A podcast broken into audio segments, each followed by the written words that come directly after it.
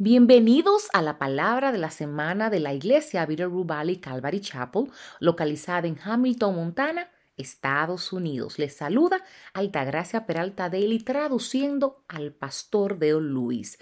El mensaje de esta semana de marzo se titula Bendita es la tempestad que nos acerca a Cristo y se enfocará en Lucas en el capítulo 8 en, en el versículo 22. Y te pregunto, ¿qué haces cuando llega la tempestad. En Lucas, en el capítulo 8, en el versículo 22, Jesús les dijo a los discípulos antes de subir a la barca, crucemos al otro lado del lago y partieron. Estas palabras deberían haber sido muy importantes para ellos. Muy a menudo nuestro fracaso se debe a nuestra desconfianza en las palabras de Jesús para nosotros. Si solo confiáramos y obedeciéramos sus palabras, cuánta paz se llenaría nuestro día.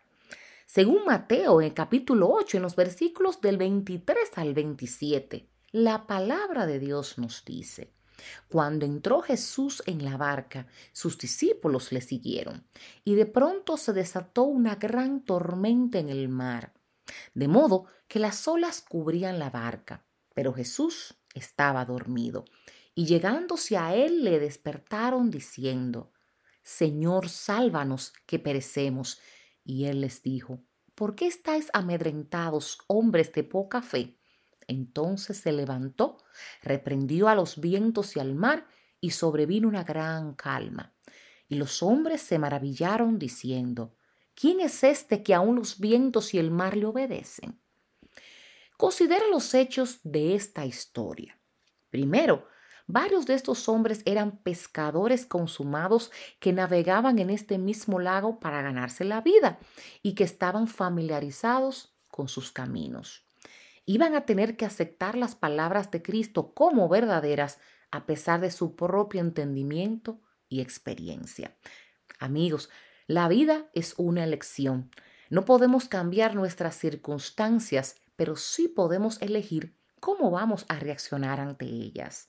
Podemos reaccionar con pánico o en paz. Es nuestra elección.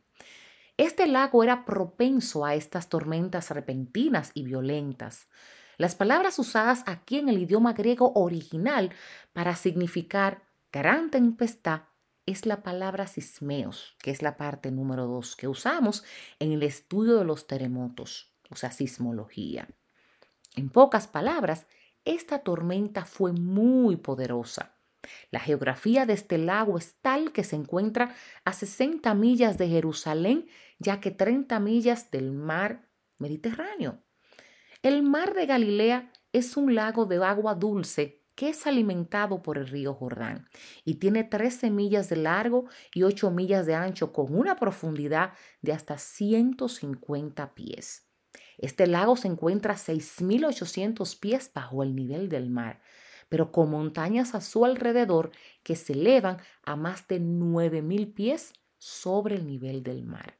Entonces, lo que sucede es que el aire frío sale del monte Hermán a través de un estrecho barranco hacia el mar de Galilea, golpeando el aire cálido que sale del lago, lo que provoca que poderosas tormentas estallen rápidamente y sin previo aviso. Las olas pueden alcanzar hasta 25 pies con una cara de 40 pies. Viajan a través de este lago en un viaje de aproximadamente de 5 millas. Estos hombres estaban aterrorizados.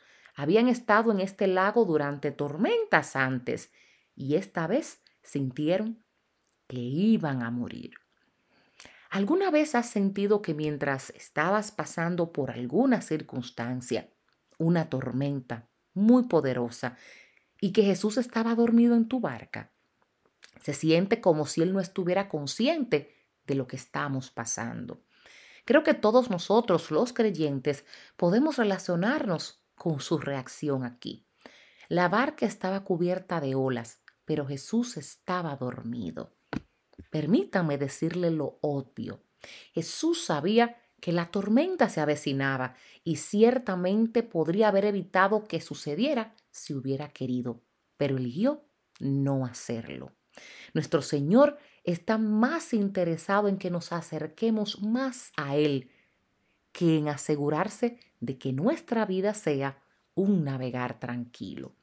Hermanos y hermanas, solo podemos acercarnos más a Él a medida que aprendemos a confiar en sus palabras a través de las tormentas de la vida. Este ha sido el Pastor Deo. Bendiciones. Para mayor información y recursos en español, por favor visita nuestra página web www.bvcalvary.com en la sección español. Si este mensaje ha sido de bendición para ti, compártelo con quien deseas que sea bendecido. Visita nuestro canal de YouTube, Rubali Calvary Chapel. Y si necesitas que oremos por ti, por favor, envíanos un correo electrónico a oración Y oramos para que tengas una maravillosa semana en el Señor.